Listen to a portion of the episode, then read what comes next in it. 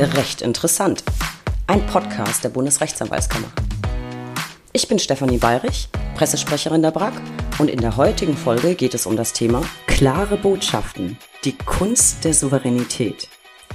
Ich begrüße euch alle recht herzlich zur aktuellen Ausgabe unseres Podcasts. Vor kurzem haben wir ja eure Wünsche aus dem Sommervoting umgesetzt und heute erfülle ich mir einen persönlichen Wunsch und ich kann euch gar nicht sagen, wie doll ich mich gerade freue. Wobei so ein bisschen kann ich das vielleicht doch. Wartet mal, ich seppe noch mal kurz rein in unsere Sommersonne Mitmachfolge. Ja, also ich, ich verrate jetzt nichts weiter. Ich habe einen großen, großen, großen Herzenswunsch auf meiner Liste. Ich habe da schon angefragt. Ähm, ist eine Frau. Und ich habe aber noch keine Antwort und deswegen, ich bin da abergläubisch. Ich sage jetzt nicht, wer es ist. Ich wünsche es mir aber. Ich weiß schon, wer es ist, aber es wäre sehr toll, ja. Ja, ich wünsche es mir so sehr. Sie ist für mich eine Königin. Ich will sie unbedingt. Ähm, ja, also äh, der, unbekannterweise da draußen alle mal Daumen drücken.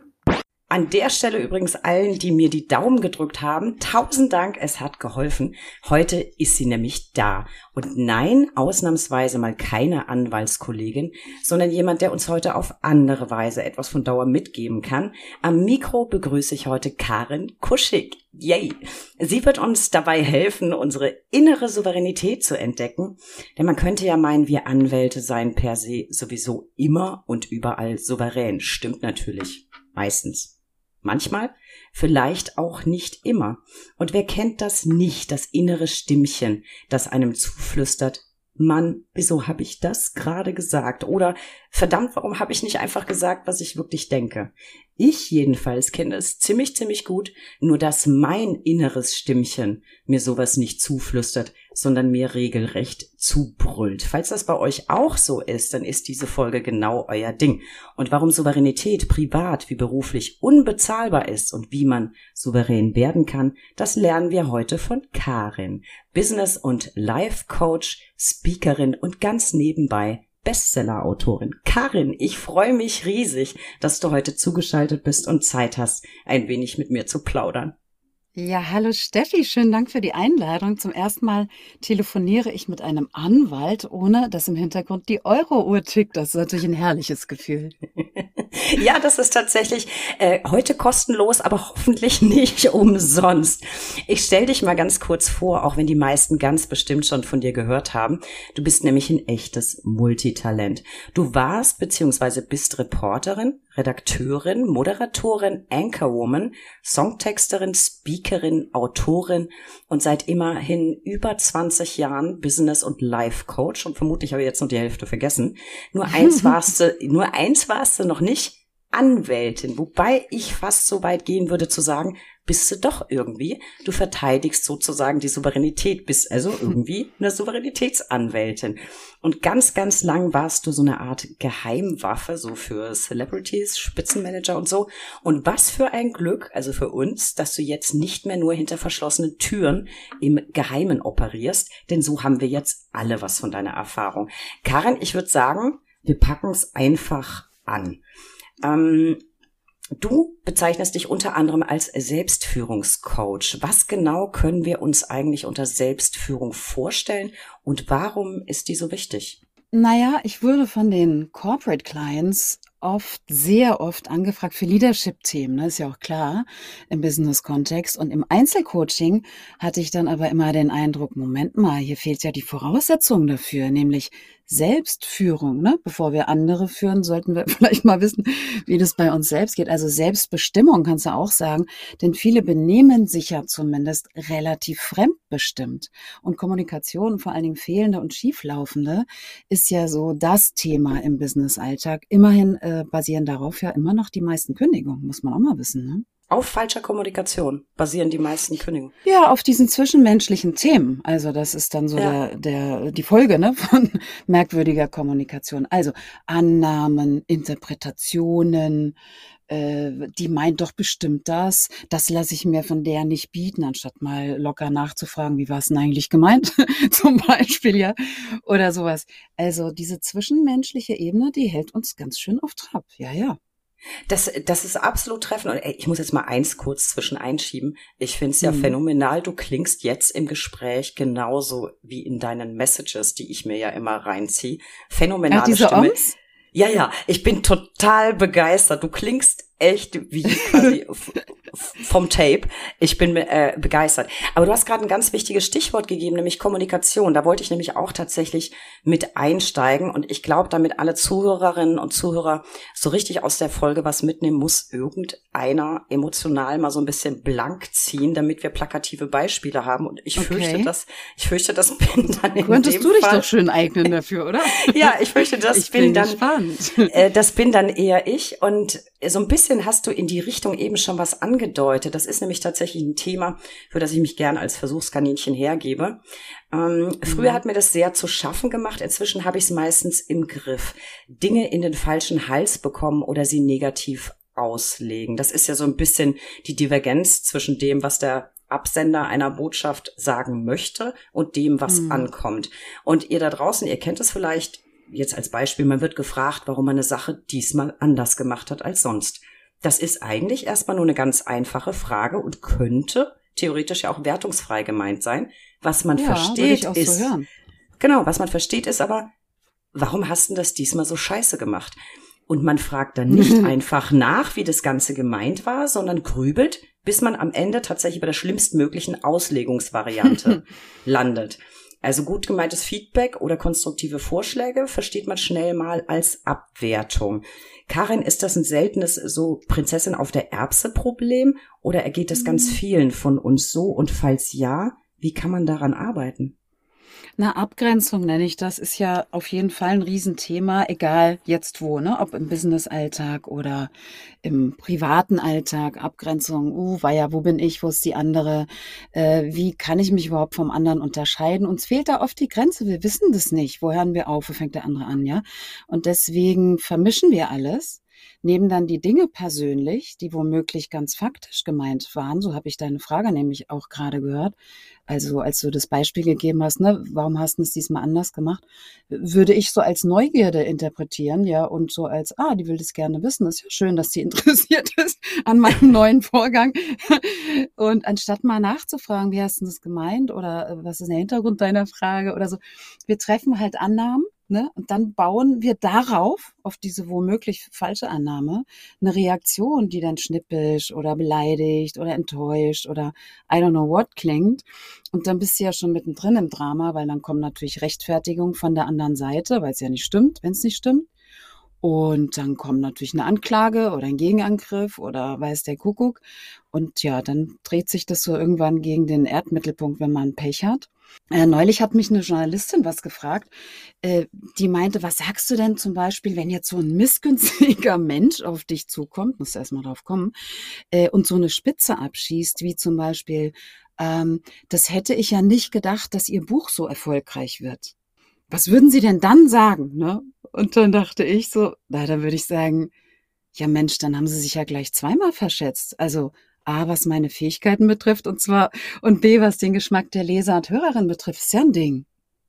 Ja, merkst du was? Ich würde das voll beim anderen lassen mit, oh, ist ja ein Ding. Was sagt denn der jetzt mit seiner Frage über sich aus? Ich käme gar nicht auf die Idee, äh, mir, mir das reinzupfeifen, ja, wenn jemand, will, vor allen Dingen nicht, wenn ich das Gefühl habe, dass es stimmt, dass es Missgunst ist oder so, da habe ich ja gar keine Lust drauf, das in mein System zu lassen. Da, das bestimmt ja immer noch ich, was hier reinkommt. Das ist ja wie so ein, weißt du, wenn wir lernen, unser eigener Türsteher zu sein, unsere Türsteherin, ja, dann kann ich ja selbst entscheiden, habe ich jetzt Lust, es persönlich zu nehmen, lasse ich das draußen, lasse ich es da, wo es hingehört, beim anderen oder wie will ich denn eigentlich reagieren? Na, zum Glück bestimmen wir das ja immer noch selbst, ne? Das stimmt, das, das bestimmen wir selbst. Wie wäre denn jetzt so das, das optimale Verhalten in, in einer Situation, wo ich meine, ein, ein Feedback bekommen zu haben und ich kann es nicht einordnen? Ist also Schritt Na, dann fragst eins, du nach, hoffe ich.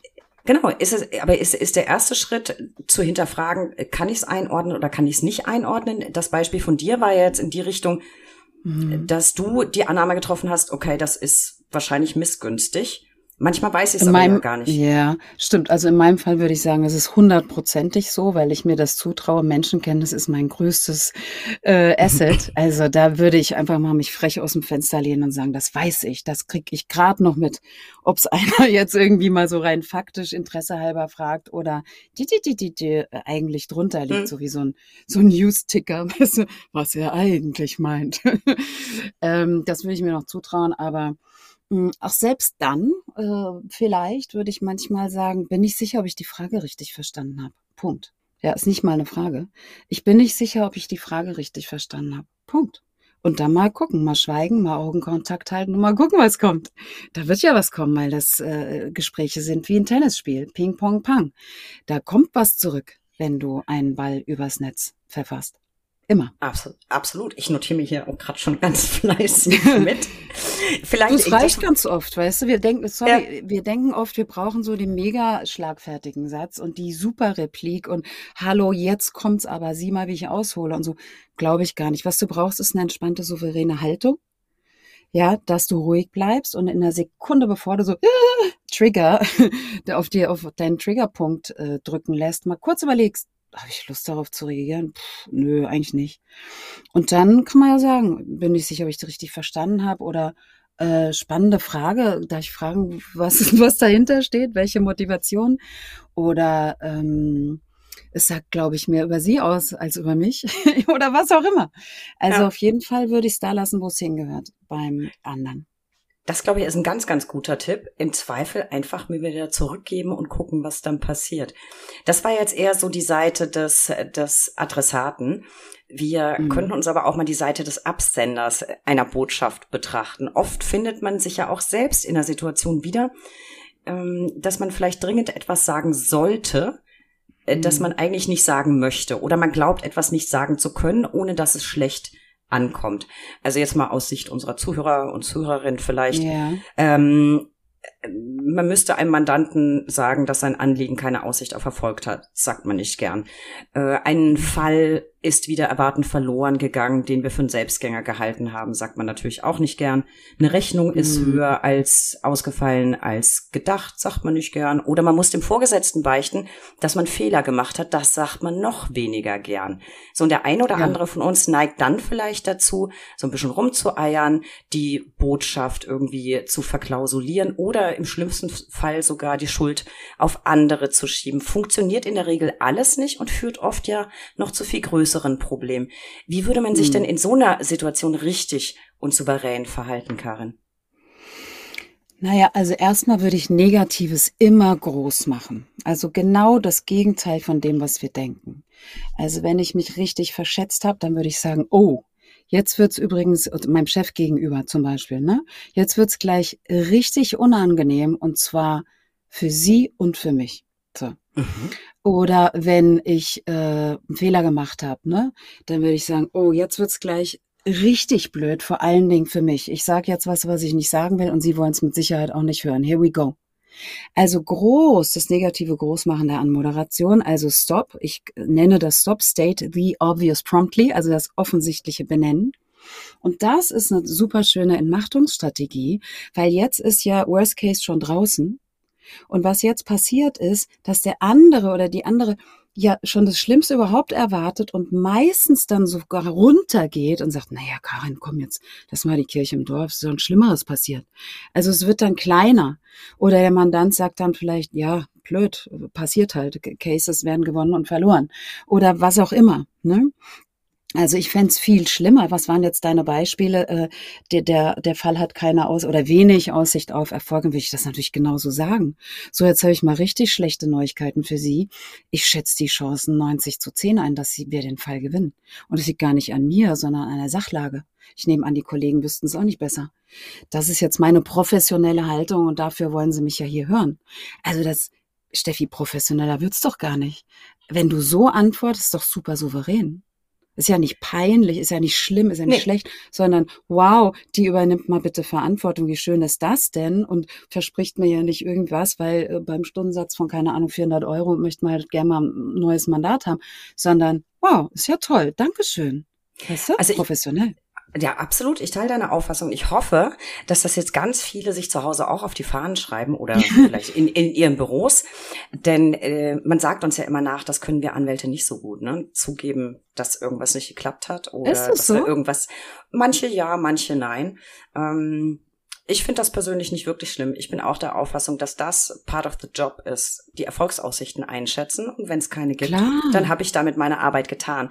Viel schwerer fällt es natürlich dem einen oder anderen, wenn einem denn mal ein Fehler passiert ist, das dann einzuräumen. Mhm. Und ich finde diesen Tipp großartig und ich hoffe gerade, dass für den Fall, dass mir demnächst mal wieder ein Fehler passiert, mein Chef diese Folge nicht gehört hat, weil sonst kennt er den, sonst kennt er den coolen Move schon. Das finde ich ziemlich clever. Das äh, merke ich mir auf, das merke ich mir auf jeden Fall. Karin, dann vielleicht noch eine andere Situation. Man kommt ja immer mal wieder in Situationen, in denen man glaubt, zwischen Höflichkeit und Ehrlichkeit wählen zu müssen. Das kann beruflich wie auch privat der Fall sein keine Ahnung, du wirst von einem beruflichen Kontakt oder einem Bekanntenkreis äh, zu einem Lunch, zu einer Party, zu einem Vortrag eingeladen, hast aber einfach keine Lust oder Zeit. Oder irgendjemand berichtet dir beruflich oder privat von irgendwelchen Erlebnissen, Vorkommnissen, Fällen. Du hast aber weder Zeit noch Lust, dir das jetzt reinzuziehen und doch hörst du dich sagen, klar, ich komme gern. Und eigentlich könntest du dir innerlich sofort eine runterhauen. Oder du be beobachtest dich selber dabei, wie du da zuhörst, halbherzig irgendwelche Ausführungen, endlose Berichte kommentierst, während innerlich dein Stresspegel total steigt, weil du eigentlich eine riesige To-Do-Liste abarbeiten müsstest. Erstens mal, warum machen wir sowas? Und was können wir tun, um das eben nicht mehr zu tun? Na, Es gibt zwei Hauptängste. Angst vor Zurückweisung ist die eine, also they don't love me anymore, ne? Angst vor Zurückweisung, das andere Angst zu versagen. Deswegen gibt's übrigens Lampenfieber, weil auf der Bühne beides zusammenkommt, dummerweise. Hier wäre es dann nur eins. Angst vor Zurückweisung. Jetzt sage ich da ab und oh Gott, wie sage ich Jetzt fällt dir nichts ein. Wie kann man denn charmant absagen? Geht es überhaupt eine charmante Absage? Hilfe, mir fällt nichts ein. Ich sag lieber zu. Also das ist mal erstmal psychologisch der Hintergrund. Ne? Wir wollen Mhm. Wir wollen nicht zurückgewiesen werden, haben aber Angst, dass das passiert, wenn wir sagen Nein. Zweitens ist Nein eine Haltung, Ja nicht. Ja ist immer easy way out. Na, wenn ich zu dir sage, äh, Steffi, kommst du mit in die Mittagspause und du sagst, ja, dann sage ich nicht, echt, wieso denn? Ja, ja, es ist immer easy way out. Ah ja, okay, die gehen jetzt in die Mittagspause. Wenn du aber sagst, nö, ich sag, soll ich warten? Nee. Soll ich dir was mitbringen? Nee, geht schon. Ich warte gerne. Jetzt kommst du in Stress, ne? Also Nein ist Ja. immer Stress. Genau. Ne? Deswegen soll man ja auch nicht fragen, hast du gerade Stress am Telefon, wenn, wenn wir telefonieren wollen mit jemandem, sondern hast du gerade Zeit.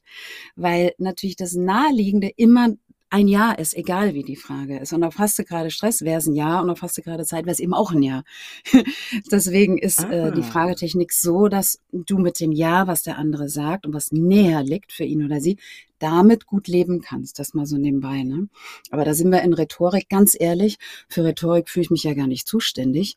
Ich bin ja mittlerweile hier so die Ma- Madame Tessier der Worte geworden und äh, irgendwie angeblich Expertin für äh, Schlagfertigkeit. Ich sehe mich gar nicht so, weil ich habe mit Schlagfertigkeit überhaupt nichts zu tun. Ich habe was mit Souveränität zu tun. Und ja, in dem Buch sind natürlich 50 Sätze und auch noch 300 mehr, ähm, die das Leben leichter machen. Äh, dennoch, die basieren in der Regel auf einer coolen, souveränen, selbstbestimmten Handlung. Und nur wer die Handlung noch nicht ha äh, Haltung, Entschuldigung. Und nur wer die Haltung noch nicht hat, der kann sich dann quasi von außen ne, über die Sätze in diese Haltung reinreden. Weil der Körper ist eine Biofeedback-Maschine. Du kannst von innen nach außen so werden. Also du hast die coole Haltung, dann redest du halt auch cool. Oder du bist eben gar nicht souverän. Dann sagst du jetzt mal einen souveränen Satz, weil der macht dich innerlich dann souveräner. Weil du ja auch zuhörst, wenn du sprichst. Ja, das, Das das, geht immer beide absolut Richtungen. in sich schlüssig. Ähm, Mhm. Jetzt hast du gerade noch was ganz Spannendes gesagt. Ähm, Schlagfertigkeit ist nicht Mhm. dasselbe wie Souveränität. Das wäre nämlich auch ganz spannend. Mm, Man hat ja immer das Gefühl, oder man, man hat dieses Vorurteil, ah, ich will souverän sein, das heißt, ich muss ganz schnell antworten. Ah ja. D- Mhm. Das scheint ja eben nicht richtig zu sein, äh, Nee. sondern souverän kann ich ja auch sein, wenn ich mir kurz einen Moment Zeit nehme, um über was nachzudenken und dann souverän zu antworten. Das hat ja nichts mit Geschwindigkeit und Schnelligkeit zu tun. Es hat was mit Geschwindigkeit zu tun und zwar mit Langsamkeit. Souveräne Menschen sind immer langsam. Die sind nicht schnell. Wenn mit Schnelligkeit kannst du höchstens selbstbewusst wirken, aber nie souverän. Souverän ist sehr langsam. Das merkst du auch, wenn du einen Souverän, wenn man es jetzt mal als äh, Substantiv nimmt, spielst auf der Bühne zum Beispiel, ne? Impro-Theater liebe ich ja, dann sagt der Regisseur, ja. ruft rein, sei mal souverän, ne? Schon machst du alles langsamer, guckst langsamer. Äh, guckst erst, drehst den Kopf erst, dann sagst du, aha, finden Sie. Ja, so, das ist souverän. So dieses, ja, dann muss ich mal sagen, das ist ja nicht souverän. Da redet sich einer im Kopf und Kragen womöglich rhetorisch spitzfindig. Okay, dann ist das halt selbstbewusst. Aber Souveränität ist langsam und ja im Übrigen auch gar keine Charaktereigenschaft, sondern eine Wirkung von ganz vielen Eigenschaften. Hm? Ja, hört nur alle ganz genau zu. Ich habe es ja gesagt, wir können, ja, wir können vor Gericht. ja, nee, wir, wir, können heute richtig äh, was mitnehmen. So, du hast vorhin noch gesagt, äh, wir tun gewisse Dinge, eben häufig Ja sagen, aus Angst vor Zurückweisung. Ja, so unterbewusst, ne? Genau. Also, ja. also das heißt, wir, wir sind letztlich immer in Sorge, auch ein Stück weit, was andere denken könnten, wenn wir ja. tun würden, was wir eigentlich tun würden. Was ist denn aber die Konsequenz, wenn wir das tun, was wir tatsächlich gern tun würden? Grenzen wir uns denn tatsächlich selber aus, wenn wir sagen, was wir denken? Oder stößt nicht vielleicht am Ende Ehrlichkeit dann doch sogar auf Akzeptanz? Ja, auf jeden Fall. Es kommt ja auf den Tonfall an und auf die Formulierung. Ne? Also eine klare Botschaft, hart rüberge rübergezimmert, rübergebrettert, ist natürlich dann hart. Das wirkt dann hart. Aber eine klare Botschaft, charmant formuliert, entspannt im Tonfall, ja, das ist ja ein ganz anderer Schnack. Da ist ja ein ganz anderes Paket geschnürt, ne? Und nebenbei bemerkt, was andere äh, über uns denken, geht uns ja auch gar nichts an. Ja, das darf ich ja auch mal so sagen. Es geht uns ja einfach überhaupt nichts an. Punkt eins. Und Punkt zwei, jeder denkt ja sowieso, was er will. weißt du, jeder denkt über, über Steffi, was er will. Alle denken über deinen Podcast, was sie wollen. Das kannst du gar nicht beeinflussen. Du das kannst stimmt. dir das wünschen. Ja, du kannst jetzt langsamer oder schneller oder lustiger oder irgendwie reden, neue Musik am Anfang oder, aber die Leute denken ja, was sie wollen, weil alles, was wir denken, ist ja eingefärbt von unserer Sozialisation. Wo komme ich her? Wie bin ich aufgewachsen? Wie finde ich Frauen, die so aussehen wie du, die so klingen wie ich? Also, I don't know. Äh, weißt du, jetzt flippen gerade ganz viele Leute wegen uns aus und andere verleiern die Augen und sagen, oh, da, das können wir gar nicht. That's the way the cookie crumbles. Ja, jeder darf denken, was er will und das Schöne, Steffi, wir auch. Das, das ist absolut richtig. Das, dazu, dazu kann ich, dazu kann, ja, dazu ich kann ich. Ich habe das Gefühl, ich bestehe gerade irgendeinen so Test. Nein, das auf gar das keinen Fall. Das auch. Okay, aber dann bin ich auf der richtigen. Nein, Spur. das ist das ist einfach nur ähm, ja bare Begeisterung für das, was du sagst und zwar in einer Prägnanz, wie wir sie selten zu hören bekommen. Weil was du ab und zu vielleicht mal hörst, ist mir ist egal, was andere denken, aber zu sagen, ja. was andere denken, geht mich im Grunde genommen gar nichts an. Das ist eine ja. absolut neue Sichtweise. Und, ja, ähm, das, man nimmt sich dann so raus, ne? Das ist auch was Selbstbestimmtes. Dass ich denke, ich halte mich da mal raus. Ich lasse ihn mal in Ruhe. Der darf, ich bin mal tolerant, der darf doch denken, was er will. Ist doch sein Leben. So. Weißt du, weil ich will es mir ja, ja, auch rausnehmen, dass ich denken darf, was ich will. Und, und in der idealen Weise ist es ja, äh, idealen Welt ist es ja wie auf der Flugzeugtoilette, dass du die halt so verlässt, wie du sie vorgefunden hast. Ne? Das steht ja da immer. Und so ist es das, mit das Menschen steht da immer. Ja, ja, verlassen Sie diesen Ort bitte so, wie Sie ihn vorfinden wollen. Und ich finde das mit Menschen auch so. Ich behandle die, also ich glaube, ich behandle alle Menschen so, wie ich selbst auch gern behandelt werden will. Das ist der Idealzustand, ja. Ja. Und was du mhm. sagst mit Klarheit, ich verstehe das natürlich, ne? Viele haben Angst, oh Gott, und das klingt doch jetzt hart und oh Gott, das kann ich doch da nicht absagen und so. Na klar kannst du absagen, weil es ist ja hier dein Job. Ey, alle machen, weißt du, sonst wie viele Workshops in authentisch sein und bewusster werden und Achtsamkeit. Seit zehn Jahren donnert dieses Wort überall rum und schwebt mhm. äh, da in die Aura von jedem rein. Ähm, naja, dann sind wir doch mal achtsam und authentisch und selbstbewusst im wahrsten Sinne, also uns selbst selbstbewusst. Und dann heißt die Antwort auf die Frage, kommst du zu meiner Party? Oh, würde ich total gerne, aber ich bleib lieber zu Hause. Im Moment treffe ich mich am liebsten mit mir selbst. Das ist einfach gerade so. Volle, volle, volle Zeiten. Ich wäre keine gute Gesellschaft. Das ist mal sicher. So ist es dann eben, weil ja nicht jeder immer auf Juhu, Party-Mode sein kann. Manchmal ist es eben anders. Und das wäre jetzt extrem, äh, extrem ehrlich und so würde ich es einer Freundin sagen. Und m, bei jemandem, den man wohlmöglich sieht oder wo noch anders eine Distanz dazwischen ist, kann man ja immer noch sagen, hm, möchte ich würde sehr gern kommen, aber ich möchte lieber absagen. Und hier ist das Wort lieber, Steffi, nicht leider. Nicht ich muss, zwanghaft, bestimmt, ja, äh, Opfer der Umstände, zwanghaft, ich muss leider negativ absagen, sondern ich möchte, selbstbestimmt, lieber freie Wahl absagen. Es ist im Moment einfach besser für mich. Danke für die Einladung, freut mich total. Und da kann man ja auch tatsächlich gar nicht böse sein. Also das mache ich immer so für mich selbst als Kontrollinstanz. Mhm. Ich frage mich immer, wenn man mir das sagen würde, wie würde ja. ich denn, wie würde ich denn reagieren? Und ja, ich das frage ich dich jetzt. Ne? Ja. Ne? Und ich fände, ich fände ich find's völlig okay.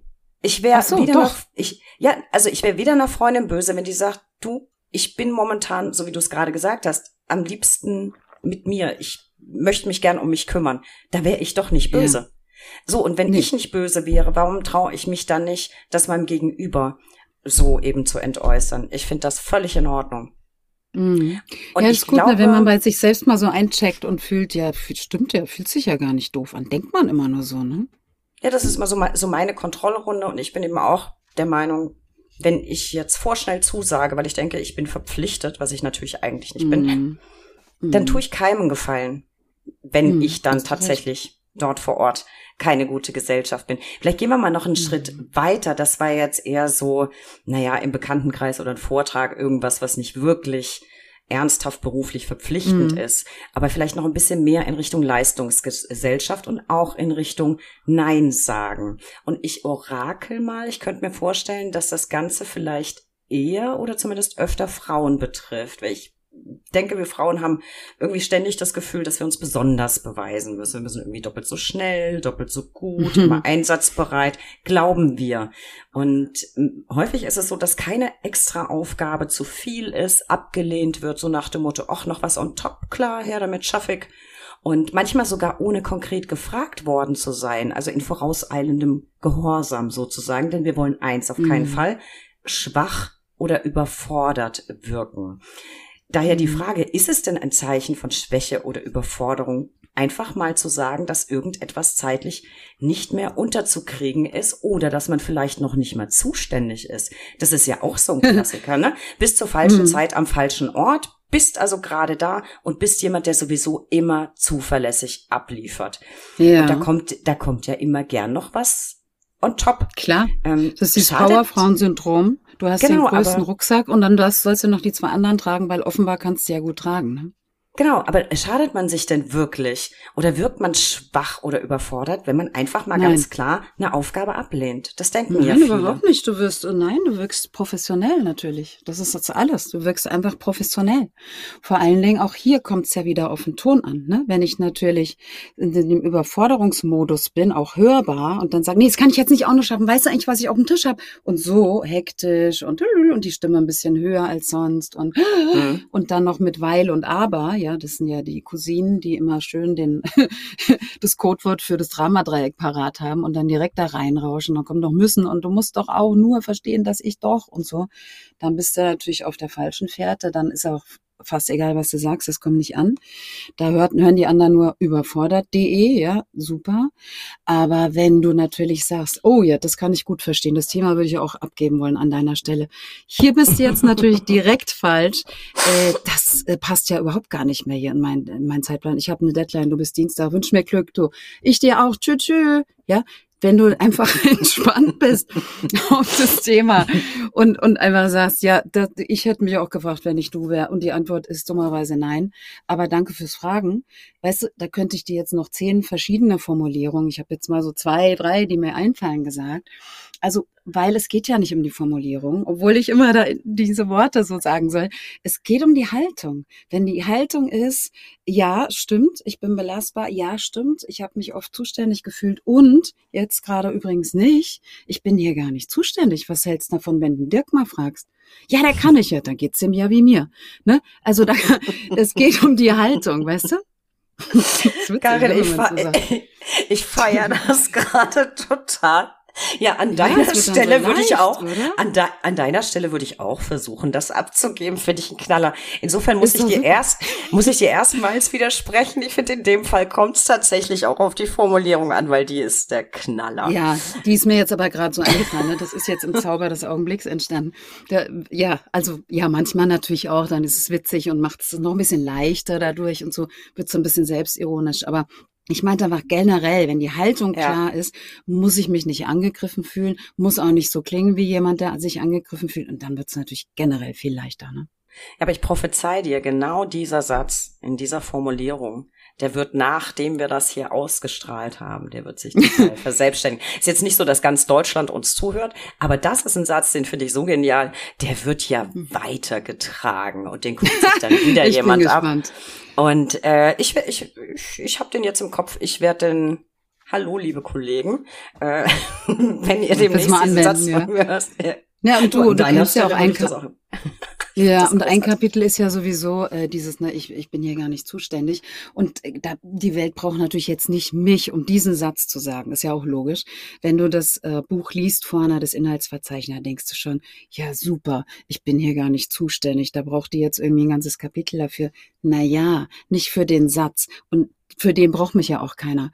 Aber da sind ja so viel, da ist ja so viel Storytelling drin, da sind ja so viel Stories drin. Da hat's geklappt, da hat's nicht gebracht, geklappt. Wie geht diese Haltungsänderung? Darum geht's ja eigentlich, ne? Weil sonst hätte ich ja irgendwie ein zwei, so ein Leaflet rausgeben können mit zwei Seiten, da stehen dann 50 Sätze drauf. Also darum geht's nicht in dem Buch. Ja, das klingt wohl möglich banal, trivial. Ist es gar nicht. Es ist äh, eher tief. Absolut. Und vor allem den Satz, Karin, haben wir ja alle drauf. Ja, Den genau. sagen wir dann nämlich nur nicht dem Kollegen, der uns gerade was überhelfen will, Richtig. sondern beschweren uns dann zu Hause beim Abendessen und sagen, jetzt muss ich das, ja. ich bin da gar nicht zuständig. Wir können diesen Satz, wir kennen diesen Satz. Ja, ja, genau, genau. Es da rufst du deine um, Freundin an, sagst es, ne? Und die war ja nicht dabei, genau. Genau, also selbstverständlich geht's nicht um, um diesen Satz, aber ich finde, ähm, mhm. du trägst sehr stark dazu bei, dass man mal so ein bisschen die, die Augen auf, öffnet und drüber nachdenkt. Und dann ja. vielleicht den Mut hat, Schön. diesen Satz mal dort loszuwerden, wo er hingehört. Äh, ja. Natürlich geht's nicht um, um diesen Satz selbst, sondern es geht, da komme ich eigentlich zu dem nächsten Punkt, äh, glaube ich auch darum, und das propagierst du ja auch, so ein bisschen auf die eigenen Bedürfnisse und Wünsche zu achten. Also zum einen die mhm. zu erkennen, sie wichtig zu nehmen und danach zu handeln. Das ist schon völlig klar, gerade bei uns im Job. Manchmal geht das nicht. Eine Klagfrist ist eine Klagfrist und der ist es auch herzlich egal, ob ich gerade Bock habe, sie einzuhalten. Manche Dinge müssen einfach erledigt werden. Viele aber eben auch nicht, zumindest nicht sofort. Warum legst du so viel Fokus auf deine Bedürfnisse oder rätst das eben auch deinen Klienten? Mm, und zwar der Gestalt, mm. dass man die mm. nicht nur erkennt und annimmt, sondern danach handelt, soweit möglich. Naja, du, das Leben ist eine endliche Veranstaltung, ist eine Reise, weißt du, und alles äh, zwischen äh, Wiege und Sarg ist eben Leben. Und ich würde halt zum Beispiel gerne Gutes haben. Und das haben wir ja, wenn wir entspannt bleiben und nicht uns abarbeiten an anderen Menschen und warum die jetzt schuld sind, dass ich mich jetzt so fühle. Und wenn der jetzt aber anders gewesen wäre, dann wäre ich ja jetzt besser drauf und so. Das ist so eine Story, die wir uns so erzählen und die glauben vielleicht auch einige, aber die stimmt natürlich nicht, weil was du fühlst, was du denkst und wie du dich verhältst, darfst du ja immer noch selbst bestimmen zum Glück. Und äh, da brauchen wir die anderen gar nicht. Die dürfen natürlich was probieren, ja, so ich nenne das Alltagstest oder Lektion nennen das auch andere. Ne? Mhm. Die dürfen uns mal äh, angreifen, würde, würden viele sagen. Ich nenne das eher Angebote machen. Die dürfen ein Angebot machen. Ja. Darfst mir hinten reinfahren mit deinem Einkaufswagen bei Rewe, darfst du alles machen, dann darfst du halt mal gucken, wie ich reagiere. Also das sind ja alles nur Angebote und wir können die ja annehmen oder nicht. Im Endeffekt sind die anderen ja super, weil ohne diese merkwürdigen Angebote oder Angebote, die wir merkwürdig finden, äh, könnten wir uns ja gar nicht entwickeln. Das ging ja gar nicht, wenn wir jetzt alle nur im Chor singen die ganze Zeit. Und deswegen finde ich das erstmal gar nicht schlimm, wenn was auf mich zukommt, wo ich denke, wow, Hilfe und so, äh, das greift mich jetzt an oder so, sondern ich finde es eher spannend. Und dann denke ich, oh, eine neue Chance, um zu wachsen. Hervorragend, dann wollen wir doch mal gucken. Dang, dang, dang, weißt du? Ja, ich weiß genau. Ich finde das eine großartige Einstellung. Ich finde es manchmal nicht so leicht, sich die immer anzueignen oder dauerhaft zu eigen zu machen. Aber dafür Mhm. lernen wir dafür lernen wir ja gerade noch. Und Mhm. mir fällt noch ein Thema ein, bei dem ich gern was dazu lernen würde. Man sagt uns Anwälten ja nicht nur nach, dass wir manchmal so ein bisschen streitlustig sind, sondern auch, dass wir gelegentlich gern uns ein bisschen aufregen. Ich bediene Mhm. dann gerne auch mal ein Klischee. Da trifft's mich doppelt. Ich bin ja nicht nur Anwältin, sondern eben auch noch Frau, also doppelt kurze Zündschnur. Und Ist das so? Sind Frauen, haben die eine kürzere Zündschnur? Das ist ja jetzt erstaunlich. Ehrlich? Kli Klischee sagt man ja häufig. Na, ist ja richtig. Ich, meine, ich, wusste ich nicht auf. erstens, aber ich würde es auch andersrum denken. Aber da habe ich jetzt was gelernt. Okay. Tatsächlich, ich habe, wenn es denn ein Klischee ist, das früher zu 100 Prozent erfüllt und habe da wirklich arg mit Ah. gekämpft. Also ein Satz war noch nicht ganz ausgesprochen, da hing ich schon unter der Zimmerdecke. Äh, so die Jüngeren äh, Ah. bei den Zuhörern äh, kennen es wahrscheinlich nicht, die Älteren kennen vielleicht noch das HB-Männchen und tatsächlich mit fatalen körperlichen Sym Symptomen. Ich bin Smartwatch-Träger und im Sitzen hatte ich dann in diesen Situationen eine Herzfrequenz, da hätte zu meinen können, ich bin gerade einen Marathon gelaufen. Ist Wow. gesundheitlich natürlich suboptimal, mental sowieso. Vielleicht erkennt sich jetzt der ein oder andere da draußen von euch in dieser Beschreibung wieder. Also sind wir beim nächsten Thema, wenn es um die eigenen Bedürfnisse geht, Gelassenheit. Das ist ja auch ein Thema, das dir sehr wichtig ist, Karin, und mit dem du dich sehr, sehr stark befasst. Was kann man denn tun? Wie kann man gelassen bleiben, statt sich, und jetzt sei mal dahingestellt, ob gerechtfertigt oder ungerechtfertigt, aufzuregen? Hast du Tipps? Na, ich würde in erster Linie mal ausatmen. Die meisten atmen ja da ein, das ist ja schon mal ganz blöd, weil dann atmest du ja den ganzen Stress ein. Ich würde den jetzt als allererstes, wenn das so halb im Solarplexus schon hängt, ja, erstmal loswerden wollen. Ich würde erstmal ausatmen und dann einatmen und mich beim Einatmen daran erinnern, dass ich souverän bin in meiner besten Form. In unserer besten Form sind wir ja alle souverän. Na, wenn wir gerade Day of My Life haben, dann sind wir ja alle tiefenentspannt so. Ja. Und das würde ich, schlage ich deswegen vor, weil wir ja immer denken, wir müssen liefern. Ja? Gerade auch Anwälte haben auch so ein Lieferando gehen. Ich muss jetzt hier alles wissen, bang, bang, bang. Ja, und Dienstleister Schleife drehen und so. Ja, ist eine Möglichkeit, kann man ja vielleicht auch eineinhalb Sekunden später immer noch machen, weil durch dieses Ausatmen und das bewusste Einatmen mit dem, ach so, was würde ich denn jetzt eigentlich machen, wenn ich souverän wäre? Ne? Diese Frage würde ich mir stellen. Kommst du in der Regel, kannst du ja mal ausprobieren, in diesen Spalt zwischen Reaktion, äh, Entschuldigung, zwischen dem Ereignis, also der Situation, die du jetzt gerade doof findest, und deiner Reaktion. Also Reiz und Reaktion. Und wenn Ja. du da so einen Keil reintreibst, mal ja, eine Sekunde, durch dieses Ausatmen, bewusst einatmen, was würde ich machen, wenn ich souverän wäre, dann hast du ja so ein Gap geschaffen. Und da kannst du dann mal überlegen, ja, äh, dann würde ich jetzt schweigen, zum Beispiel. Oder dann würde ich sagen, aha. Oder dann würde ich sagen, finden Sie. Oder dann würde ich sagen, da fehlt mir jetzt die Fantasie. Oder irgendwas, ich denk mal drüber nach. Ich komme auf Sie zurück. Whatever. Ja, du kannst ja dann diesen, du, du, wir müssen ja nichts liefern. Wir denken irgendwie ganz oft, ich muss jetzt was sagen. Ja, wieso? Du musst ja überhaupt nichts sagen. Äh, also jedenfalls nichts äh, Inhaltlastiges, also im Sinne von, hier ist die Antwort, hier ist die Lösung, das Ziel, sondern du kannst ja auch einfach konstatieren, was ja so ist, wenn ich sage, aha oder spannend oder sehe ich, äh, verstehe ich noch nicht oder was auch immer. So, das ist das eine. Und das zweite ist natürlich eine Frage stellen. Wie darf ich das verstehen? Aha, das klingt jetzt aggressiv. Sind Sie aggressiv? Ja?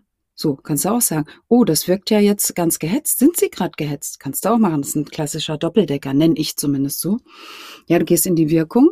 Mhm. Das wirkt jetzt whatever. Äh, jetzt habe ich es heute mit Englisch. Entschuldigung, ich habe vorhin ein englisches Interview gegeben.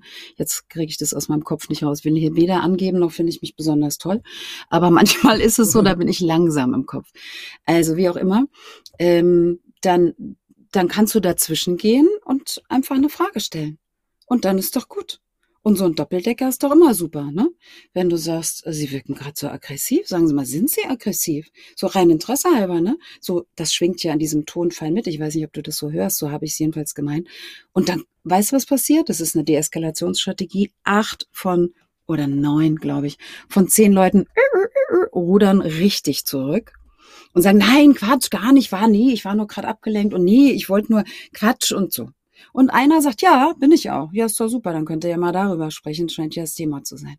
Also so oder so ist das eine super äh, Methode, den Doppeldecker zu machen. Sie wirken gerade sowieso, sind sie. Finde ich, finde ich großartig. Das merke ich mir auf jeden Fall.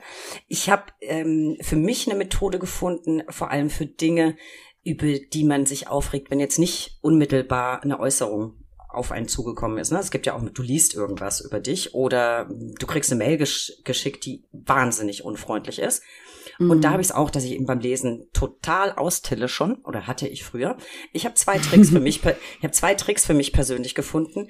Der eine ist, ich habe akzeptiert, dass ich eine kurze Zündschnur habe. Mhm. Akzeptanz finde ich immer erster Schritt. Und ich gehe mit mir selber mit so einem zwinkernden Auge um. Ich mhm. sag mir selber so eine Art Stopp und dann zwinker ich mir selber gedanklich zu und sag, Schnucki, Du weißt schon, was du gleich wieder machst, ne? Lass doch einfach sein, das ist doch Quatsch jetzt. Mm. Das funktioniert für mich ganz gut, wenn ich selber so ein bisschen humorig damit spiele. Oder, wenn es ganz mm. schlimm ist, Farben atmen. Mm, Kennst du das? Toll. Kennst du das? Ja klar. Also, Farbe eine Farbe ein, mache ich morgens. Mm. Großartig, großartig. Funktioniert mm. bei mir großartig. Oder eben. Und was nimmst du für eine Farbe, wenn du einatmest? Spontan. In dem Fall. Ach so. Also wenn wenn ich also ich lasse immer spontan auf mich zukommen, welche Farbe es ist. Meistens ist es mhm. tatsächlich schwarz oder rot. Oh, ähm, was? Wenn du dich beruhigen ich, willst? Nee, nee, nee, ich atme hell ein. Aber was ich ausatme, so. ne? Also Gut. du atmest. Ja, ja, ich, ja, dann bin ich Ich ja atme meistens, nein, nein, weiß oder grün ja. oder blau und atme ja. dann rot oder schwarz aus. Das funktioniert, klingt irgendwie so ein bisschen nach ESO-Ecke, funktioniert aber wahnsinnig gut. Du, wer halt hat recht, weißt du? Ne, finde ich auch. Und eben dieses mhm. sich selbst nicht ganz ernst nehmen und sich selber zuzwinkern und sagen, Schnucki, weiß schon, was du gerade machst, ne? Ähm, ja, ich würde es anders formulieren. Ich, ich sehe es genau wie du, ich würde es nur ganz anders formulieren. Und zwar, ich würde mich extrem ernst nehmen. Ähm, und äh, es ist schön mit dem Schnucki. Ich würde, äh, ich sag's nochmal anders, weil wenn wir in dieser Überforderung sind oder ah, kurz vorm Ausflippen, ne, dann sind wir ja immer Kinder ich meine, ein 40-jähriger Mensch rastet ja nicht aus, weißt du, wie ein Kind, was jetzt irgendwie äh, mhm. äh, den Schnürsenkel nicht binden kann. Das ist dann so eine Kinderinstanz in uns, die jetzt gerade durchdreht, weil sie irgendwas erlebt, was er als Kind auch schon erlebt hat, was wir aber nicht zur Vervollständigung gebracht haben. Und damals war es schon blöd und jetzt erinnert uns irgendeiner daran und dann rastet dieses Kind, also diese Instanz in uns aus. Mhm. So, das heißt, ich zum Beispiel bin öfter mal fünf Jahre alt, ja, das ist ja auch toll. Äh, du scheinst eher so ein Teenager zu sein, der dann so ein bisschen so in der Konfirmandenfreizeit irgendwie nicht mitmachen will oder so, weißt du? Ziemlich genau getroffen, ich, ja. ja, und dann äh, ist es meine Idee, also so würde ich so mache ich es, äh, so, so rate ich es auch, zu gucken äh, mit, okay, ich habe dich gut gehört, also ernst nehmen, eben nicht zwinkern, sondern ganz ernst nehmen, sagen, ich habe dich gut gehört, ruhig jetzt, ist alles gut. Zum Glück bin ich schon erwachsen, ich übernehme ab jetzt.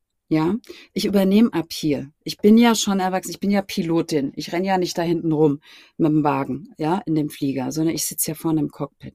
Und wenn du dich dann wieder da reinsetzt, also von der Haltung her, und die Männer, die jetzt zuhören, denken vielleicht, ich habe einen Knall. Ich weiß es nicht, ich hoffe nicht, ich habe nämlich keinen. Ach Quatsch, denken Sie, was Sie wollen. Fällt mir gerade wieder ein. nee, also wirklich, das klingt jetzt so, so sehr verklärt, wie das Kind in dir äh, muss Heimat finden. Übrigens ein tolles Buch. Wenn es nicht mhm. immer vor mir sitzen würde, warum Warum ist das auf eins und nicht auf zwei? Stefanie Stahl, geh bitte woanders hin, wenn du mich hörst. also, ähm, was ich, was ich damit meine, ist, wenn wir uns sehr ernst nehmen, in einer unerlösten Instanz, die gerade durchdrehen will und dann übernehmen, Scotty, ich übernehme ab hier, mhm. dann ist tatsächlich wirklich ein toller Tipp und tatsächlich auch ein großartiges Buch habe ich auch und äh, jetzt ohne Werbung machen zu wollen, das Arbeitsbuch habe ich natürlich auch. Da muss man diese die Männchen nicht selber, muss man die Männchen nicht selber malen. Das finde ich sehr, ja, sehr genau, das hilfreich. Ist mega. Ja. Zu Recht ganz weit oben.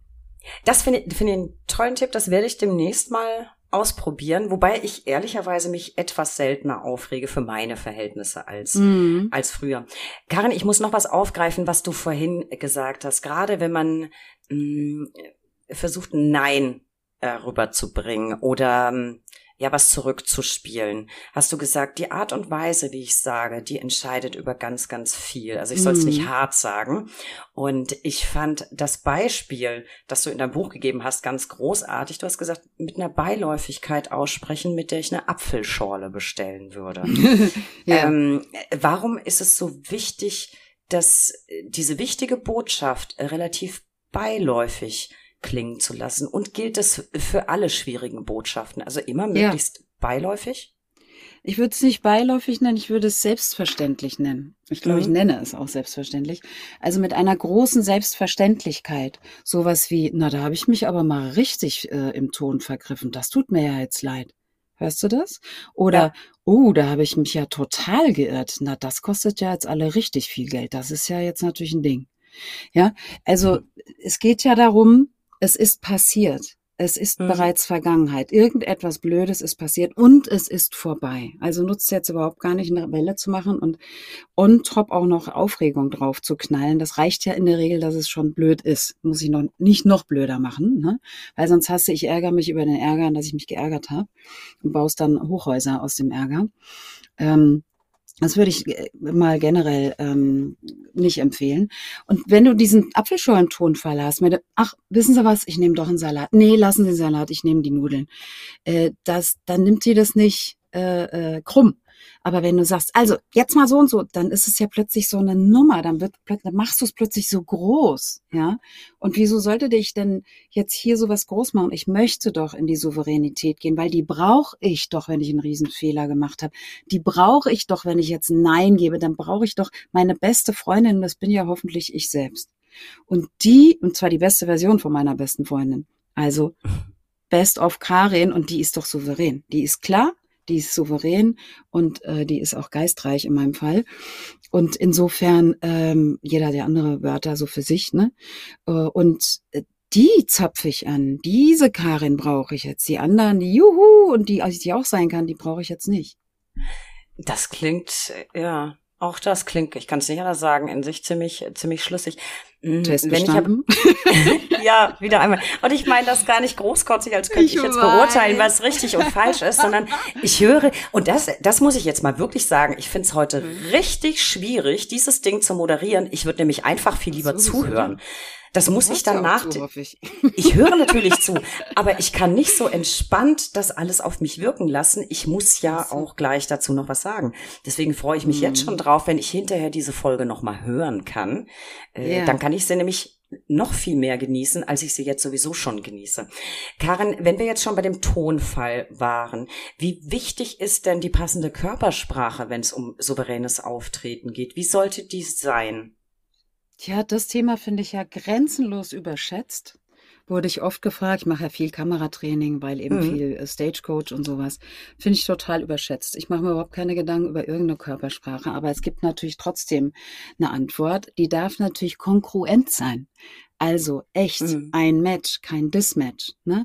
Weil wenn Worte und Körpersprache nicht übereinstimmen, Beispiel, jemand hält einen Pitch über seine Firma, wie toll die ist, und er geht äh, im ersten Satz, sagt er vielleicht, wir freuen uns sehr hier zu sein, geht aber einen Schritt zurück. Naja, wem soll ich denn dann glauben? Dem Bein oder dem Mund. Ja, das ist eine klare Doppelbotschaft. Und bei Doppelbotschaften hm. ist das Ding deswegen so blöd, weil die Zuhörerinnen sich genau den Teil aussuchen von der Doppelbotschaft, den sie jetzt gern hören wollen.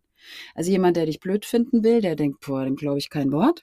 Jemand, der dich nett finden will, weil, ne, weil er so entschieden, mhm. die ist ja sympathisch, der glaubt halt, äh, schön, dass wir hier sind und so weiter. Also es darf einfach matchen.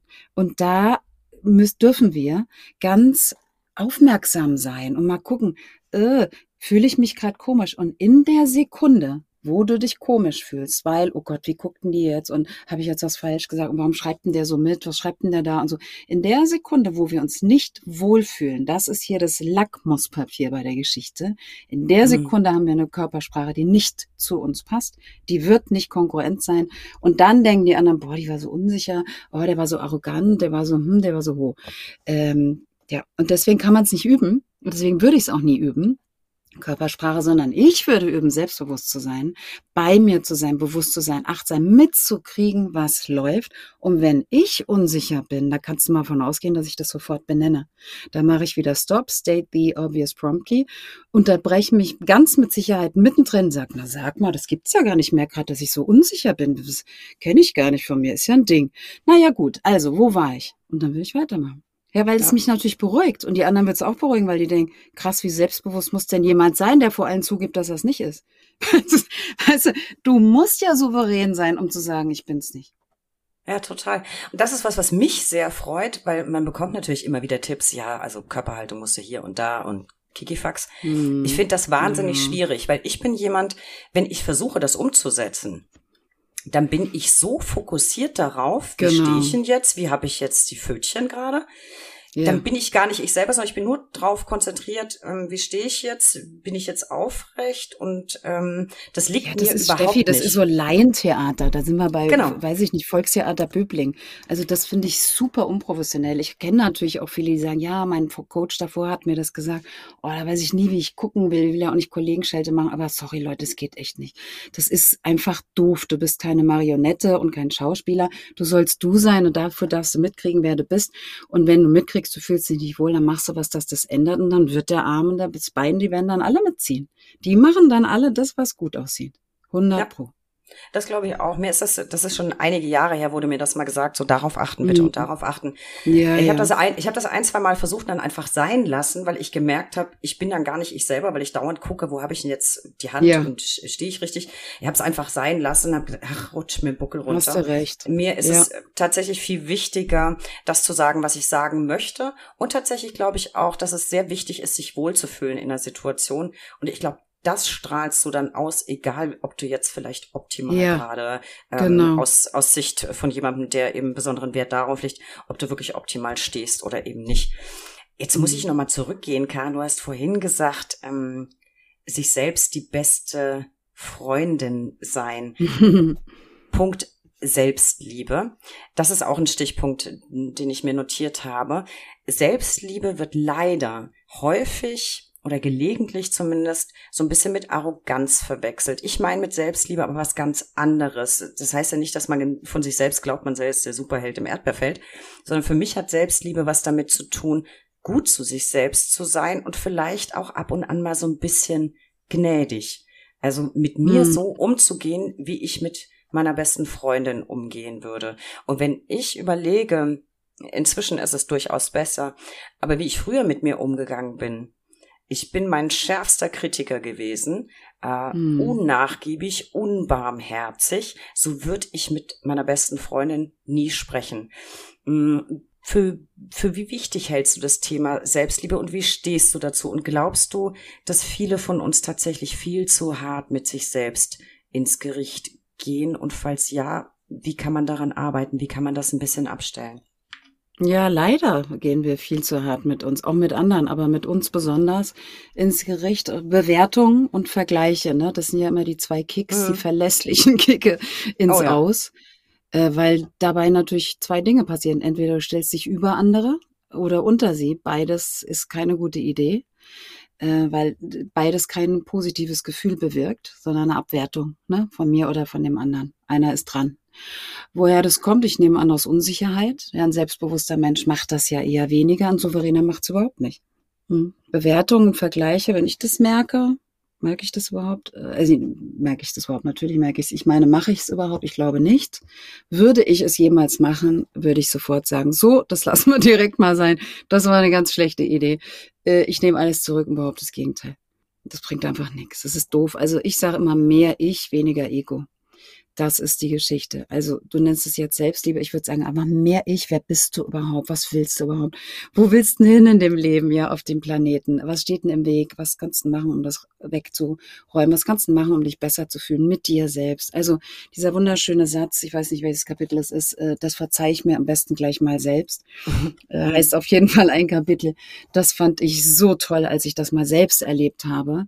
Da habe ich mir gedacht, Bingo, das ist jetzt der Satz des Jahrhunderts, den werde ich für mich öfter anwenden, habe ich auch gemacht und alle meine Freunde auch und wir fahren wahnsinnig gut damit.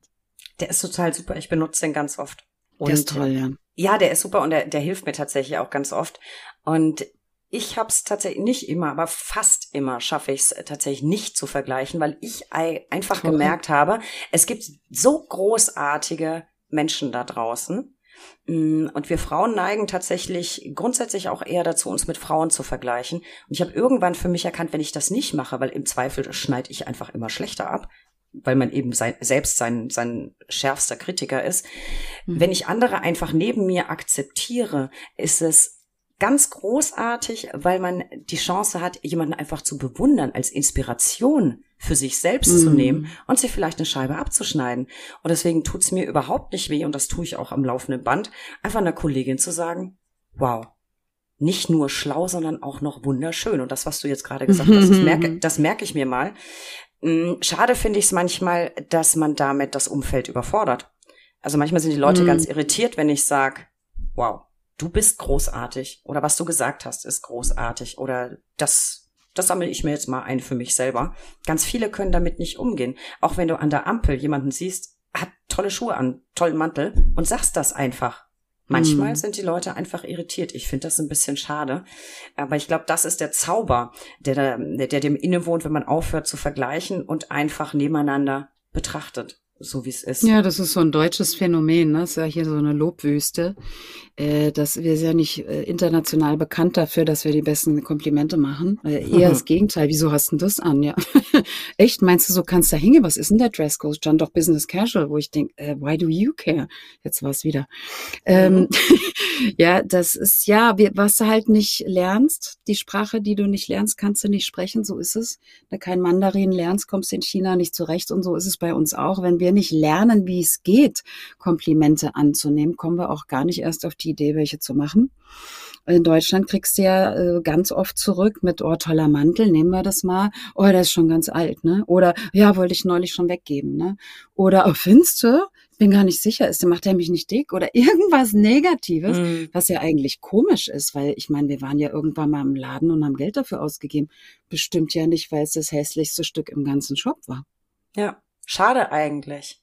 Ich habe gerade eine, ich habe gerade eine ähm, Preisverleihung moderiert und da gab es auch ein paar Fotos davon. Ich hatte einen wirklich abgefahrenen Rock an. Da sind lauter mhm. ähm, Dosen drauf mit Obst drin. Also wie diese bekannte. Andy Warhol. ja, ja, so ein bisschen, ne, aber entfremdet. Und eine mhm. Kollegin von mir hat den Rock gesehen auf, ich glaube, auf LinkedIn oder auf Instagram und schrieb mir gleich, oh mein Gott, ich muss ihn sofort haben, der ist großartig. Und ich habe ihr geschrieben, mhm. Geld ging mir genauso und habe ihr die Adresse geschickt, wo sie sich den kaufen kann. Also ich habe mich drüber gefreut. Und dann bleibt mhm. auch was, was Nettes übrig. Und finde, wenn man selber ein Kompliment oder ein Lob negiert, ist es irgendwie auch nicht mehr so viel wert. Und der schöne Nein, das ist vor allen Dingen für den anderen auch gar nicht äh, gut, weil der andere macht dir ja ein Geschenk, die Frau macht dir ja ein Geschenk und du sagst, äh, weißt du, wie Party, die Tür geht auf, sie kommt rein mit einem Geschenk, also Kompliment in dem Fall, metaphorisch gesehen, und du sagst, ja, schmeiß mal auf, die, auf den Haufen mit den anderen Geschenken. Äh, das würde man ja niemals machen, da sind wir viel zu gut erzogen. Nee. Ne? Aber so ist das, wenn man ein Kompliment nicht annehmen kann, äh, ist es halt so, wie du und dein ganzes Geschenk ist nichts wert. Und wenn du halt sagst, ja, ne, äh, ist es erstens mal authentischer, äh, weil du hast ja was dabei gedacht. Du hast ja nicht in den Schrank gegriffen, blind und hast gedacht, oh, spiele ich mal russisches Roulette, mal sehen, was rauskommt für die Preisverleihung. Du hast ja was dabei gedacht und ist doch schön, wenn jemand sagt, finde ich toll, dann sagst du, ja, ne, ich auch. ja, finde find ich auch. Also Leute da draußen, merkt euch, teilt ruhig Komplimente aus Bitte. und freut euch auch über Komplimente. Und mein Credo ist immer, wenn ich draußen einen Gedanken habe, sei es, das ist aber ein toller Rock oder das ist aber eine tolle Tasche, dann kann ich es auch laut mhm. sagen. So. Ja, klar. Apropos laut sagen, ähm, Karin, ich habe mir gedacht, ich habe natürlich dein Buch auch gelesen und ähm, ich verfolge ja auch sonst, was du schreibst oder was du eben an, an Messages äh, so rausgibst. Ich ich glaube, alle Zuhörer wissen das schon. Ich bin sowieso ein Fan. Und auch wenn du dich selber nicht jetzt so als Herrin der Souveränität be betrachtest, für mich bist du die Souveränitätskönigin. Das sei jetzt einfach mal so gesagt. Und ich hätte total Lust drauf, wenn wir mal so meine drei Lieblingssätze besprechen. Also ich würde mhm. dir einfach den Lauschern um die Ohren hauen und du erklärst vielleicht so ein bisschen, was es damit auf sich hat und welcher Situation man die am besten anwenden kann. Hast du Lust? Ja, da bin ich ja gespannt. Ja, klar. so. Leg mal los.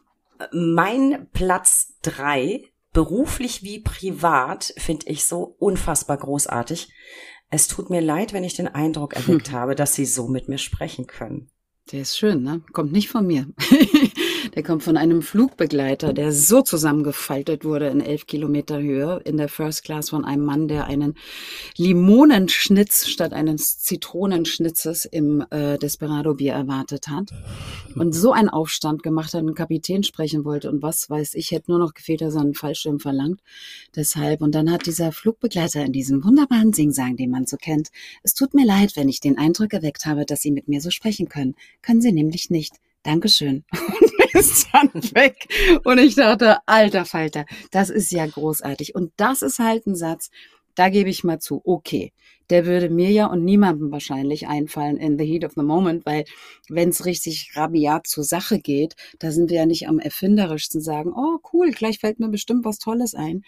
Also den darfst du drauf haben, den darfst du drauf haben, in Köcher setzen und regelrecht drauf hoffen, dass irgendwann eine Situation kommt, wo du den mal benutzen kannst. Der ist einfach schlagfertig, Punkt. Und dazu, weißt du, am meisten Vorbereitung äh, kosten mich meine spontan gehaltenen Reden, hat Churchill mal gesagt, das stimmt hier Ja, also den unbedingt notieren. Ich finde den ganz großartig. Und wenn man den einfach parat hat, weil so ein Satz würde mir Mm. ehrlich gesagt wirklich nicht einfallen. Nee, mir auch nicht. Das ist unbezahlbar. Platz zwei fand ich auch ganz, ganz stark. Kurz, aber wirklich mega stark. Mhm. Wie gesagt. Ja, hier geht's darum, sich selbst ernst zu nehmen, ne? das eigene Wort hoch einzuschätzen, sich selbst beim Wort nehmen, also walk the talk. Äh, weil wir quatschen uns oft so was von um Kopf und Kragen und wiederholen es nochmal. Weißt du, und ich will nur, dass du verstehst und dann kommt nochmal dasselbe. Und ja, ich meins ja nur weil und dann kommt's nochmal. Und es wird ja dummerweise nicht besser, denn der, der sich wiederholt, hat ja eins von beiden Problemen. Entweder ich traue dem anderen nicht zu, dass er es gehört hat, oder ich traue mir nicht zu, dass ich es gut rübergebracht habe. So oder so fehlt hier ja das Zutrauen.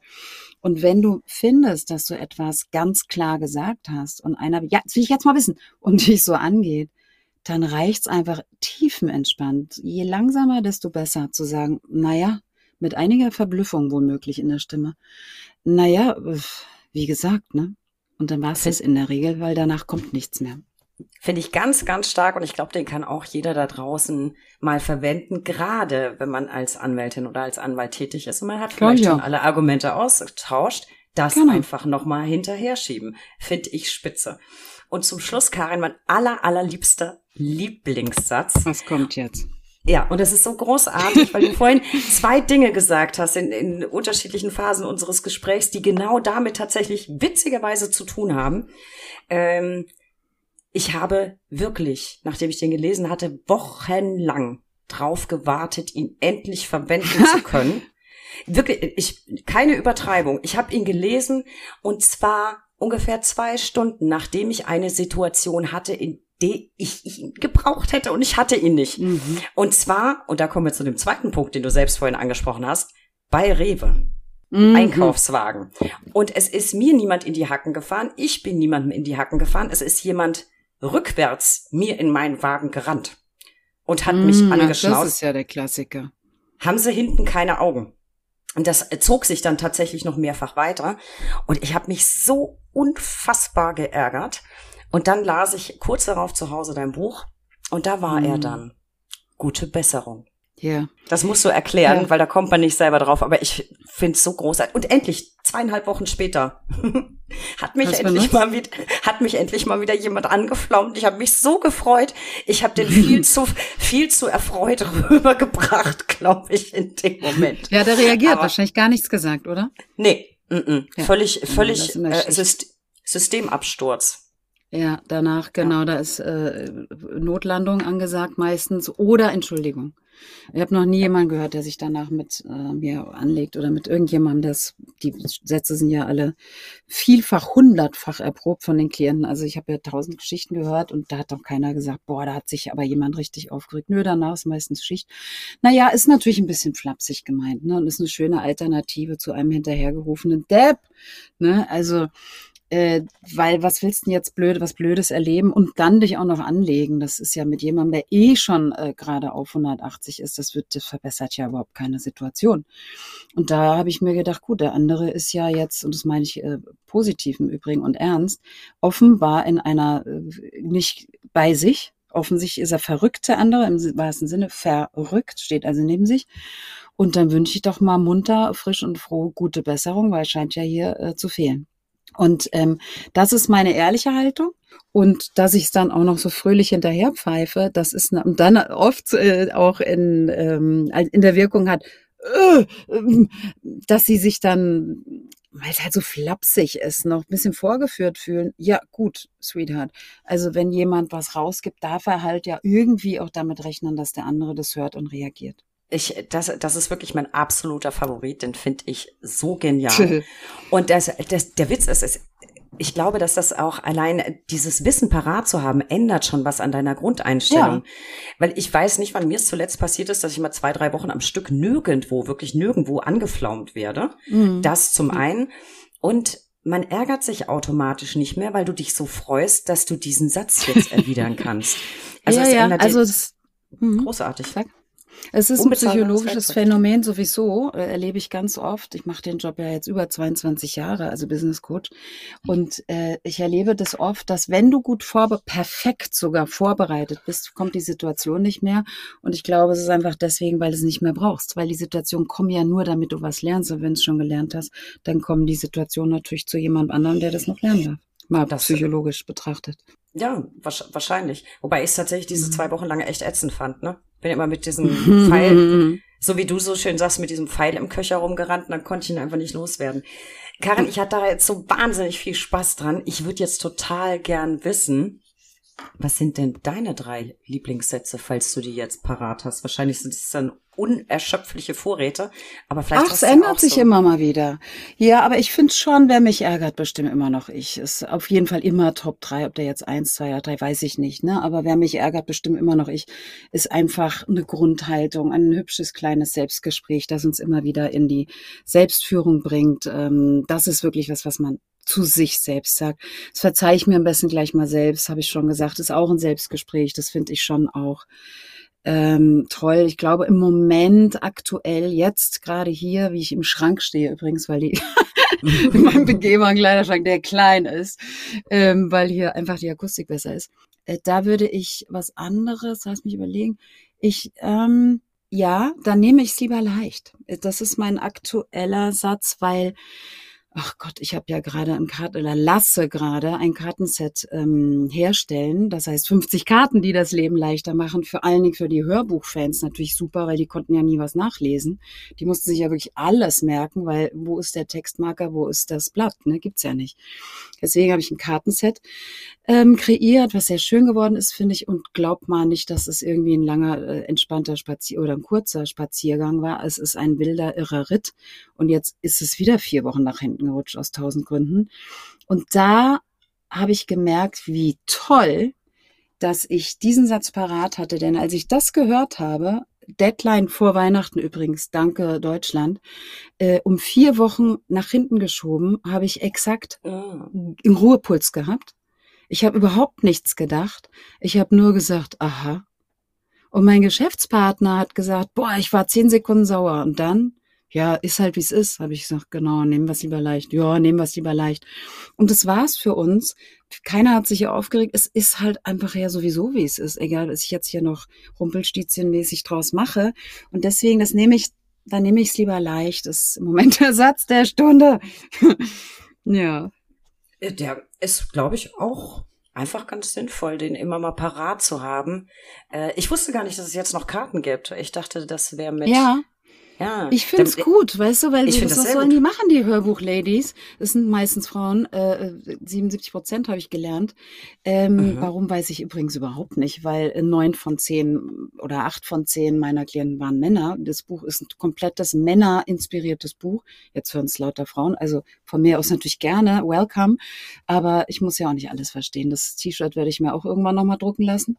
Ähm Auf jeden Fall. Ja, ich finde es halt wichtig, dass, dass, was sollen die machen? Weißt du, sollen sie jetzt auch noch das Buch kaufen? Will ich nicht, weil wer ein Hörbuch hört, weißt du, der will ja nicht lesen, sonst hätte er es ja gekauft. Also. Ja, ja, ja. Wobei, witzig, ich bin eine Frau und ich bin gar nicht von der Hörbuchfraktion. Also ich höre gern Podcasts, aber Bücher, mhm. sa gerade Sachbücher, Ich will sie Genau, lesen aber die, die, jetzt verstehe ich, aber die, die halt eben gerne Bücher hören, die Mhm. wollen es halt nicht jetzt auch noch lesen, weil sonst hätten sie es ja gleich gelesen. Und deswegen dachte ich, machen wir mal Book in a Box, dann gibt es so 50 Karten, bang, vorne einen Satz, hinten ganz auf den Punkt, extrem laserlike, äh, die Essenz rübergebracht. Es ist, könnte sogar jemand lesen, der das überhaupt nicht gelesen hat und der es auch nie lesen will, der aber trotzdem wissen möchte, was drinsteht. Das wäre dann in a nutshell auch eine Möglichkeit. Naja, ich werde schon sehen, die werden wahrscheinlich hier demnächst auch noch liegen. Nice Advice habe ich, ohne, ohne Werbung machen zu wollen, äh, natürlich auch schon. Oh, Ähm, wie und- schön, ich liebe es. Ich finde Nice finde ich sehr, sehr cool und mein Buchexemplar sieht wirklich aus wie ein Arbeitsbuch. Das ist total zugemarkert, vollgekritzelt. Das fällt schon ziemlich auseinander. Äh, aber das ich wenigstens ich, kurz sagen, Nice Advice ist ein Kartenset für die, die Leute wissen das ja nicht, du. was ich kreiert habe. Es war mein aller, allererstes, da steckt so viel Liebe drin. Und das ist wie so ein Coaching to go und deswegen ist mir das so am Herzen. Und wenn dann einer sagt, ich habe das Nice Advice, dann denke ich, oh Gott, weil es wie so ein Baby ist. Wie, sie läuft mit meinem Kind rum, Moment.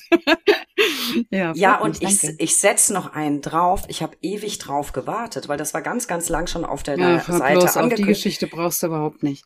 Mhm, und das hab habe immer ich mit dem Anwalt freigekämpft, sag ich nur mal, ne? Das hat mich auch Ach, was? 2000 Euro gekostet. Ja, das Ding überhaupt rauszupressen von der Druckerei, die es ver, verdruckt hat, sage ich mal. Das habe ich ein neues Wort gerade kreiert. Ja, ja, ganz blöde Geschichte. Aber anyway, äh, das war der Grund der Geschichte. Anwälte haben es rausgekauft. Das siehst du, da schließt sich der Kreis. Karin und die Anwaltschaft, ein gutes Team. Das ist ja, Ja. Ein, ja fast schon ein perfektes mag Anwälte. Fast. ja, ich inzwischen Wirklich? auch. Ich fühle nicht so, aber tatsächlich mit durch den Podcast und durch die Arbeit mit ganz vielen Kolleginnen und Kollegen hat sich ganz viel revidiert. Als ich junge Anwältin war, fand ich Anwälte blöd. Das wissen die Zuhörer auch schon. Aber so langsam Mhm. merke ich, die sind doch alle nicht so spießig. Die sind auch Mensch. Die sind auch voller Liebe, voller Herz. Ähm, Ja, sich- ich habe Hochachtung im Übrigen. Was ein Job, ich könnte den keine Sekunde aushalten. Das ist ja irre. Also ich habe Hochachtung, definitiv, Fakt. Schön zu hören. Das finde ich sehr gut. Und Karin, das war jetzt Ja. ganz, ganz viel, was wir heute mitnehmen können. Tu mir doch einen Gefallen, einfach damit wir Mhm. alle uns besser fühlen. Du bist so souverän. Du hast immer den passenden Spruch parat. Du hast so vielen Menschen schon geholfen und du weißt so viel.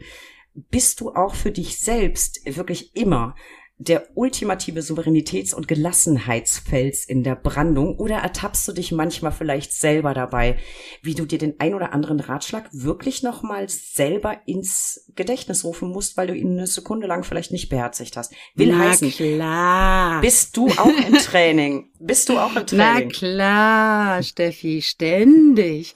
Ich bin nur wahnsinnig schnell.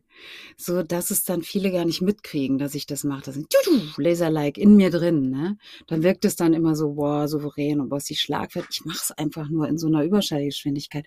Es geht mir aber auch gar nicht darum, hier die, das beste Role Model zu sein, das ist gar nicht mein Ziel, sondern mir geht's drum, mitzukriegen, was läuft. Und das kriege ich mit, auf jeden Fall. Und das immer. Gibt's keine Ausnahme. Das, glaube ich, beruhigt uns doch alle. Und da ich mir jetzt mit dieser Folge einen großen Wunsch schon erfüllt habe, würde ich mir noch einen Mhm. kleinen hinterher erfüllen. Wir kommen zu meiner persönlichen Lieblingskategorie, Karin. Der Buchstabe L, die drei Ls. Der Buchstabe L kann für so vieles stehen. Lieblingsmotto, Lieblingsmenschen, Lieblingssprüche. Und ähm, von dir hätte ich gern die drei folgenden Ls. Mhm. Dein Lieblingsmotto. Mein Lieblingsmotto, ganz einfach. Sei realistisch, erwarte Wunder. mein Claim, ja, finde ich wichtig. Du wirst lachen. Du kannst es jetzt nicht sehen, weil es hinter meinem Monitor steht. Aber hier steht eine kleine pinkfarbene quadratische Karte. Ähm, ich finde dieses Motto so großartig. Ich wusste nicht, dass du gerade das rauspickst, aber ich Mhm. finde das so herrlich und ich setze noch einen drauf. Ich habe von dir ja schon mal Post bekommen. Ähm, ich habe mir sogar das Label von dem Umschlag aufgehoben, weil da ist es noch ein bisschen persönlicher formuliert. Da steht nämlich, sei, sei realistisch, erwarte Wunder. Ja, Und das genau, habe ich in genau. der Geldbörse dabei, damit ich das nicht vergesse. Ich finde das so großartig und das hat mir in ganz vielen Situationen schon geholfen. Gerade wenn du so denkst, äh, gerade Führerscheinprüfung gemacht, habe ich vorher nochmal Mhm. draufgelinst, weil ich so, Gott, wie soll ich denn das Mhm. schaffen? Sei Mhm. realistisch. erwarte Wunder. Finde Hast ich. du recht, stimmt. Das ist mit du jetzt, das war 20 Jahre lang mit sie und jetzt bin ich ja in das du reingegangen und deswegen habe ich es umgeschrieben für die neue Seite. Auf der Business-Seite steht immer noch seien sie realistisch, erwarten sie Wunder für die ganzen HR und so weiter Menschen, aber mhm. stimmt, sei realistisch, erwarte Wunder. Yes. Das hat mich noch ein bisschen mehr angesprochen und wir, wir, wir lernen ja alle dazu. Ich habe im Podcast auch äh, am Anfang alle gesiezt, jetzt ist das nur noch ganz, ganz selten der Fall. Ja. Genau. Auf jeden Fall tolles Motto. Schreibt euch das auf. Das ist unschlagbar. Dann dein Lieblingsgefühl, Karin. Nichts zu wollen, weil alles gut ist, wie es ist.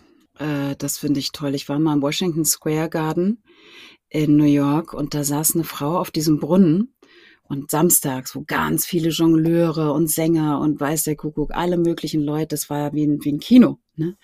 Und mhm. sie saß da quite happily und guckte sich die Leute an, dann kam ein Mann zu ihr und hat gesagt, what do you want to do? Und sie sagte, I guess I'm doing it. also was willst du machen? Und sie hat gesagt, ich glaube, ich mach's gerade. Und das war so dieses Gefühl, was ich gerade meine, nichts zu wollen. Du sitzt da einfach und es ist genau gut so, wie es ist. Herrlich. Das ist, ich, ich kenne das Gefühl. Man hat das nicht so am laufenden Band, aber wenn man es hat, ist es unfassbar schön. Mm. Das finde ich auch. Und dann die Fähigkeit zu haben, das in diesem Moment zu erkennen, dass das gerade ja, so ist. Ich war beeindruckt. Ja großartig. Ja, ich war Jetzt total beeindruckt. Mhm. Vielleicht noch was Banales zum Schluss, da bin ich aber auch gespannt. Lieblingsland? Lieblings nee. Nee, Lieblingsessen. Ich bin ja so ein Foodie. Ich oh. muss immer noch nach Essen fragen. Hm, ich liebe Essen, vor allen Dingen mit Hunger. Äh, mhm. Pasta mit frischen Trüffeln. Jetzt mm. im Winter, also jetzt ist ja auch Trüffelzeit, oh, ich werde nur beim Italiener sitzen. Und im Sommer Wassermelonensalat mit Schafskäse, weißem Pfeffer und Minze. Mm. Großartig. Das ich esse beides wahnsinnig gern und ich habe mal Wassermelonensalat, ja, es war nicht wirklich Salat, da war die Wassermelone angegrillt und es war Hüttenkäse drauf. Oh, Halleluja. Auch, ja, auch ein Knaller. Gut. Ein absoluter Knaller. Lieber Karin, und das ist auch schon wieder ein, ein Stichwort. Wir haben es eben schon festgehalten. Viele tun sich schwer damit zu loben oder Lob anzunehmen. Wir beide nicht so. Von daher, das war heute der Knaller. Ich habe es auch schon gesagt. ich, ich bin ein Fan. Ich hatte wahnsinnig viel Spaß und ich hoffe, unsere Lauscher da draußen sind jetzt auch alle Fans von dir. Apropos Lauscher, ein Wort an euch da draußen. Besucht uns unter www.brack.de für tagesaktuelle Infos rund um den Anwaltsberuf. Abonniert diesen Podcast. Wir freuen uns über jeden neuen Zuhörer und folgt uns auf Instagram unter recht unterstrich interessant. Und ganz wichtig, werft heute unbedingt einen Blick in die Show Notes. Da habe ich euch ganz viel zu Karin zusammengestellt. Und ich glaube, Karin, du hast mir vorhin was zugerufen. Ich muss da nachher sogar äh, noch was ergänzen. Du hast irgendwas mitgebracht. Ja, ich finde ja immer schön, wenn man was da lässt, ein Gastgeschenk. Und ich habe mal meine fünf Top-Tools als digitale Karte sozusagen, digitale Postkarte, ähm, als Link reingestellt. Und dann kann sich das jeder runterladen oder äh, Bildschirmschoner, keine Ahnung, oder auf WhatsApp verbreiten oder sich ausdrucken. Also das sind Tools, das sind keine Sprüche, das sind wirklich Tools, die ganz einfach sind, die ich ganz kurz zusammengefasst habe und die aus dem Stand funktionieren. Promise. Da freue ich mich sehr drüber, werde ich mir natürlich auch gleich angucken. Und nur der guten Ordnung halber, wir machen hier überhaupt keine Werbung, aber das ist ein Geschenk von Karin. Und vielleicht ist es für euch wirklich ein hilfreiches Tool im, im Alltag. Ich weiß auch noch nicht, was es ist. Ich gucke es mir nachher an. Liebe Karin, ich danke dir von Herzen für dieses großartige und inspirierende Gespräch. Ich habe mich sehr, sehr gefreut, dass du dir die Zeit für uns genommen hast. Ich habe wirklich viel gelernt und ich hoffe, alle da draußen auch. Es war wirklich großartig. Wir hören uns bald wieder. Danke, dass du dabei warst. weißt ja, wie es ist, Steffi. Sei realistisch, erwarte Wunder. so ist das. Mach's gut, Karin. Tschüss.